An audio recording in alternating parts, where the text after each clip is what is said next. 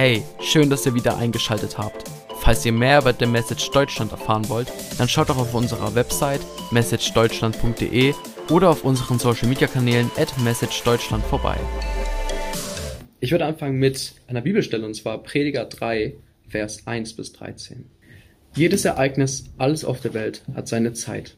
Geboren werden und sterben, pflanzen und ausreißen, töten und heilen, niederreißen und aufbauen, weinen und lachen, klagen und tanzen, Steine werfen und Steine sammeln, umarmen und loslassen, suchen und finden, aufbewahren und wegwerfen, zerreißen und zusammennähen, schweigen und reden, lieben und hassen, Krieg und Frieden. Was also hat der Mensch davon, dass er sich abmüht? Ich habe erkannt, was für eine schwere Last das ist, die Gott dem Menschen auferlegt hat. Für alles auf der Welt hat Gott schon vorher die rechte Zeit bestimmt. In das Herz der Menschen hat er den Wunsch gelegt, nach dem zu fragen, was ewig ist. Aber der Mensch kann Gottes Werke nie voll und ganz begreifen. So kam ich zu dem Schluss, dass es für den Menschen nichts Besseres gibt, als fröhlich zu sein und das Leben zu genießen.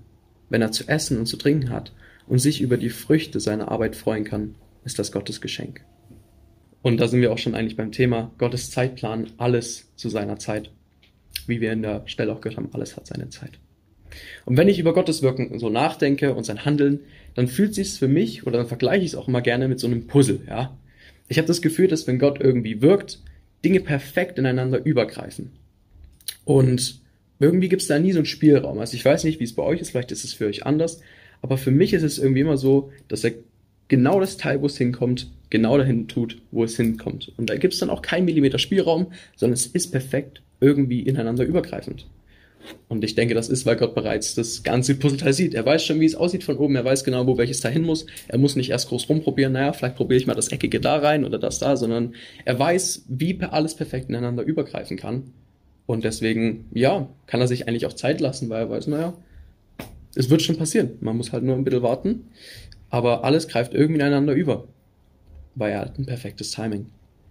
Und für mich habe ich das schon super oft erlebt ich möchte auch gar nicht mit den Geschichten wieder langweilen, weil einige davon kennt ihr oder seid Teil davon, wie zum Beispiel, wie ich überhaupt von dem BFD bei der Message damals gehört habe oder auch meinen Weg zur Academy hin ähm, oder jetzt auch, wie ich hierher gekommen bin. Aber ich möchte noch mal ganz kurz auf die Geschichte ähm, von Academy quasi zurückgehen, wie ich überhaupt zur Academy gekommen bin. Max, du warst dabei, du erinnerst dich vielleicht eines Morgens sehr zeitig, wir beide früh nach Berlin und ja, war auf jeden Fall eine kleine, ein kleines Abenteuer. Und es war so, dass es tatsächlich der letzte Termin im frühen August war, wo ich quasi ähm, ja meine meinen Visumsdaten hinschicken konnte.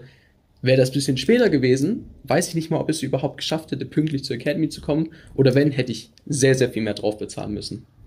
Ähm, aber irgendwie, bei mir hat's geklappt. Dachte ich zumindest. Ja, schön noch einen Termin bekommen. Ein bisschen teurer der Termin, aber Hauptsache in Berlin. Stehe ich da vor den Leuten und sagen sie, na, wo sind deine Eltern? Da war ich noch 17 und ich, naja, die sind zu Hause, mehrere Kilometer weg.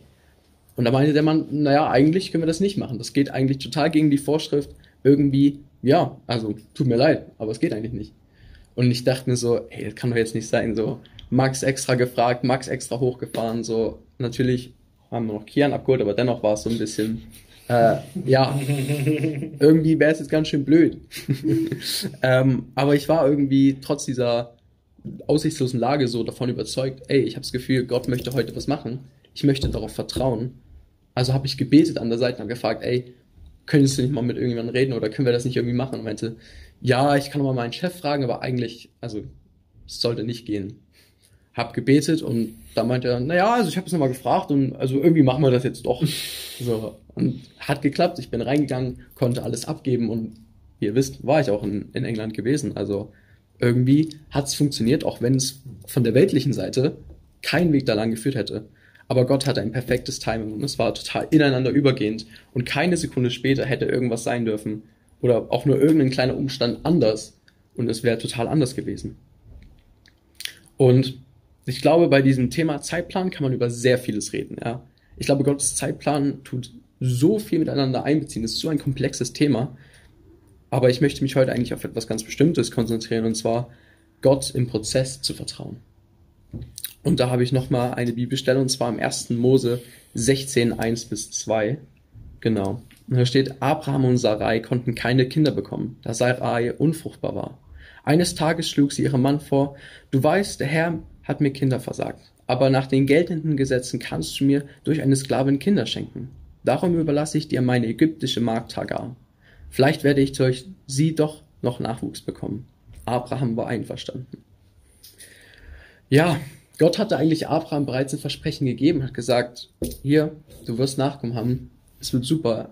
Und eigentlich klingt das super toll, ja, der mächtige Gott sagt, du wirst so viele Nachkommen haben. Eigentlich was, worauf man vertrauen kann, aber irgendwo hatte Abraham auch keine Sicherheit in dem Ganzen, ja. Es war nicht so, dass er gesagt hat, hier in zwei Monaten, deine Frau ist schwanger und dann hast du Kinder, sondern es war, vertrau mir und es wird zu seiner richtigen Zeit passieren. Und darum versuchte er es irgendwie auf seine eigene Art und Weise, auf seine eigene Faust irgendwie zu regeln. Und naja, war eigentlich nicht so nach Gottes Timing, denn Gott gab ihm später auch Nachwuchs, aber halt zu seiner Zeit. Was bei Abraham passiert ist, ist eigentlich etwas sehr Nachvollziehbares und Menschliches. Und zwar haben sich Zweifel breit gemacht. Abraham hatte, wie gesagt, keine Sicherheiten. Er war alt, seine Frau war alt und aus weltlicher Sicht ist es irgendwie total nachvollziehbar, dass man sagt, na gut, dann probier es halt auf eine andere Art und Weise, weil das sieht ja möglich aus. Da ist eine jüngere Frau und irgendwie steht die zur Verfügung, irgendwie kann man das ja was machen. War das ein guter Gedanke? Nee. Aber warum ist das passiert? Weil Gott hatte eigentlich sein Versprechen gegeben. Eigentlich war alles, was er brauchte, schon da. Ich glaube, was er nicht hatte, war das Vertrauen im Prozess dahin. Er hatte Gott im Prozess nicht daran vertraut, dass dieses Versprechen auch eingelöst würde. Und dieses Thema beschäftigt mich persönlich schon seit einigen Monaten und es ist mir auch irgendwie sehr wichtig, dass ja, Gott zu vertrauen und besonders auch im Prozess dahin zu vertrauen und sich nicht so auf weltliche Sicherheiten zu verlassen, sondern wirklich ja, Sicherheiten eigentlich auch abzugeben, um die einzige Sicherheit zu bekommen, die auch wirklich als Fundament dienen kann. Und das ist Jesus. Aber manchmal ist es leichter gesagt als getan.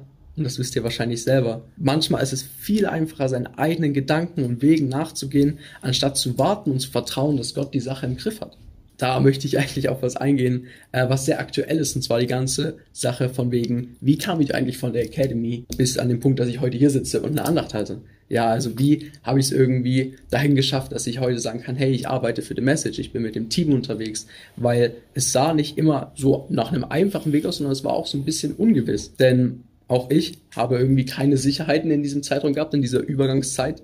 Ich hatte mich für keine Ausbildung beworben, ich hatte auch keinen Ausbildungsplatz.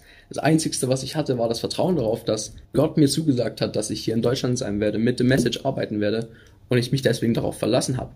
Und Sven und Maria, wisst es ja, am 31. August war das Vorstandssitzungsmeeting, wo quasi offiziell beschlossen wurde, dass ich dabei bin, was ein Tag vom offiziellen Start ist.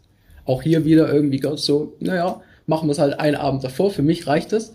Aber irgendwie davor heißt es Vertrauen, in den Prozess darauf sicher sein, dass Gott dennoch da ist und dass sein Plan dennoch gut ist, obwohl ich warten muss und nicht wirklich die Sicht habe, wie es weitergeht. Weil ich nur irgendwie das begrenzte Puzzleteil sehe. Ich sehe nur diese, diese Brücke, die da irgendwie gemacht werden muss von dem einen Puzzleteil zum anderen. Aber nicht, welches Teil da perfekt reinpasst. Und obwohl ich Gott vertraut hatte in dieser Situation und bereit war, Sicherheiten abzugeben, gab es doch einem Punkt, ja, irgendwie so ein Zeitpunkt, an dem ich mir auch Gedanken gemacht habe. Und zwar hatte ich einen Termin bei der Bank. Ja. Kennt ihr vielleicht, ist nicht immer ganz so schön.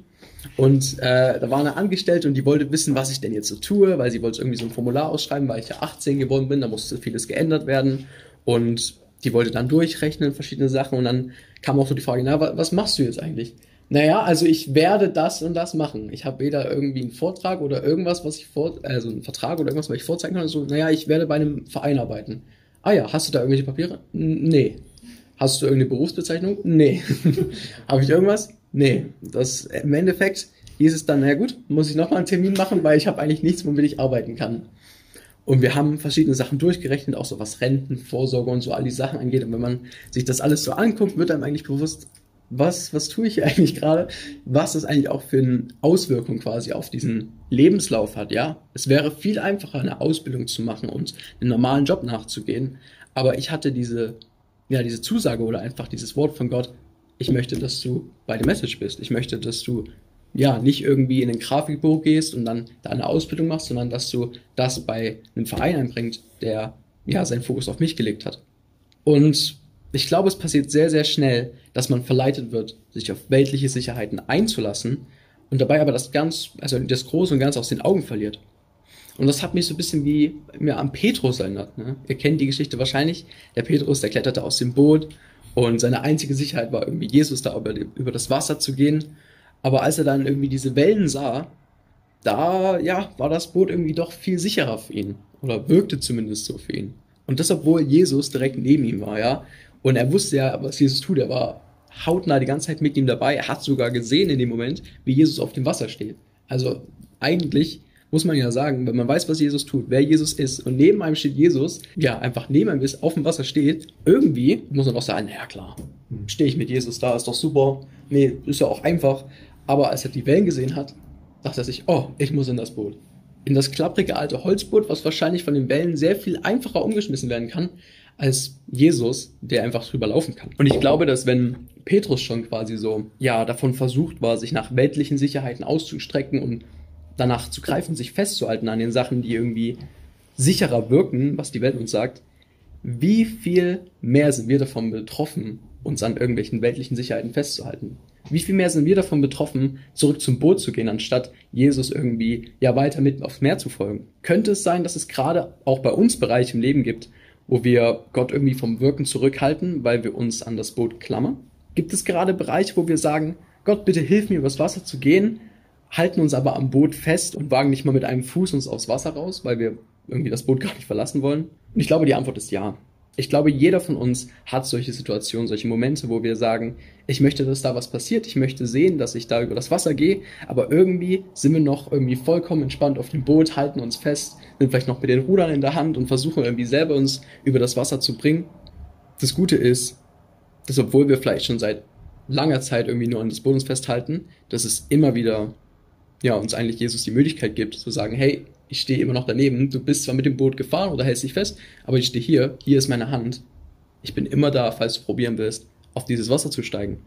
Ich glaube nicht, dass weltliche Sicherheiten direkt schlecht sind, ja. Ich glaube, auch Gott arbeitet zum Teil mit weltlichen Sicherheiten und gibt uns das als Geschenk. Ich glaube aber, weltliche Sicherheiten werden zum Problem, sobald sie uns irgendwie davon abhalten, Gottes Wirken zu sehen oder im Weg zwischen uns und Gottes Plan stehen es ist einfach, Schritte zu gehen auf dem Meer, wenn man bereits ein paar Schritte getan hat. Ja, wenn man vielleicht schon 500 Meter gelaufen ist, dann fällt es dann wahrscheinlich auch einfacher, noch 502 Meter zu laufen. Aber wie sieht es denn mit diesem ersten Schritt aus? Mit diesem ersten Schritt von dem Boot rauf aufs Wasser? Wo man vielleicht noch gar nicht weiß, in diesem Prozess dahin, wie wird das eigentlich? Wird das Wasser mich tragen? Denn ich glaube, dieser erste Schritt ist eigentlich sehr, sehr wichtig. Dieses Vertrauen im Prozess dahin, dass das Wasser uns trägt. Denn vertrauen wir Gott, weil wir ihm vertrauen und auf ihn bauen und vertrauen, dass er uns irgendwie tragen wird? Oder vertrauen wir Gott, dass wir irgendwie auf das Wasser gehen können, weil wir schon gemerkt haben, ach, das Wasser trägt uns? Vertrauen wir, dass das Wasser uns trägt, weil wir es gemerkt haben? Oder vertrauen wir, dass das Wasser uns trägt, weil wir Gott vertrauen? Klammern wir uns immer noch am Boot fest? Vertrauen wir gar nicht seinem Timing? Das sind Fragen, die ich einfach, ja, euch eigentlich mitgeben will heute, Fragen, die uns, die mich auch schon länger beschäftigen, die wahrscheinlich auch euch schon beschäftigen. Und ich glaube, meine konkrete Fragen an euch sind, wo sind Bereiche, in denen ihr euch an das Boot klammert? Wo sind Bereiche, wo ihr sagt, ich habe Gott vielleicht noch nicht zu 100% im Prozess vertraut und vielleicht sehe ich deswegen auch gar nicht, dass das Wasser mich trägt, weil ich immer noch gar keinen Fuß ins Meer gesetzt habe. Ja? Ich glaube, dass wenn wir an den Punkt kommen, wo wir Gott im Prozess vertrauen und Schritte aus diesem Boot raus wagen, es uns auch leichter fällt, Früchte zu sehen, zu ernten und ja, einfach uns auch dran zu freuen. Denn wenn wir im Boot sind und für Früchte irgendwie versuchen zu beten, sind wir aber irgendwie mal voll gestresst, weil wir sind im und wir wissen gar nicht, was abgeht. Sind wir aber auf dem Wasser und wissen, es trägt uns, Jesus ist da. Mhm. Glaube ich, fällt es uns viel einfacher, uns auf andere Dinge zu konzentrieren als die Wellen. Wenn wir im Boot sind, dann sehen wir die Wellen und wissen, na gut, ich möchte irgendwie wieder ans Land. Sehen wir aber, ich stehe auf dem Wasser, das trägt mich und die paar Wellen, naja, die machen auch keinen Unterschied glaube ich, ist unser Horizont viel offener für das zu erkennen, was Gott bereits irgendwie für uns vorbereitet hat und diesen Zeitplan sogar noch mehr zu folgen und zu sehen, was kommt noch. Das ist quasi so ein bisschen auch das Ende quasi, so ein bisschen eine offene Frage, wo sind solche Bereiche bei euch? Wo seht ihr das vielleicht? Wo habt ihr diese Momente, wo ihr sagt, ey, ich bin irgendwie noch total im Boot drin? Deswegen möchte ich einfach jetzt auch noch eine Zeit haben, vielleicht fünf Minuten, wo ich ja noch mal kurz für uns bete, aber einfach auch, wo ihr dann persönlich still werdet, einfach auch Gott mal fragt, hey, ähm, ich möchte vertrauen, ich möchte wirklich diese Schritte wagen, aber wo klammer ich mich gerade ans Boot fest? Wo vertraue ich denn nicht im Prozess? Und ja, dass wir einfach wirklich eine Zeit haben, wo Gott ganz persönlich zu uns sprechen kann und uns immer sagt, hey, in dem und dem Bereich oder mit der und der Sache, wag dich aus dem Boot raus. Vertraue mir im Prozess dahin. Vater, ich möchte Danke sagen, dass wir dir vertrauen können, dass du wirklich auch für uns da bist. Auch wenn wir uns an das Boot festhalten, lässt du uns nicht irgendwie mit dem Boot alleine machen und sagst, na gut, dann fahr du weg, sondern du läufst nebenbei mit, du hältst deine Hand und sagst, ich bin da. Wenn du diesen Schritt gehen willst, du bist nicht allein. Deshalb, ja, möchte ich einfach bitten, dass wenn wir jetzt in die Zeit gehen, wo wir persönlich dich auch einfach fragen, Vater, wo sind Momente, wo ich, wo, oder Bereiche, wo ich wirklich aus diesem Boot raus muss, dass du uns einfach wirklich zeigst, dass wir still werden, dass wir auch wirklich offen genug dafür sind zu erkennen, was du uns jetzt sagen willst und gib uns bitte die Kraft, diese ersten Schritte aus dem Boot rauszuwagen und dir im Prozess zu vertrauen. Vielen Dank für das Anhören unseres Podcasts. Vergesst nicht, uns auf allen Plattformen zu folgen, damit ihr nichts mehr verpasst. Bis dahin seid gesegnet und bis zu einer weiteren Ausgabe.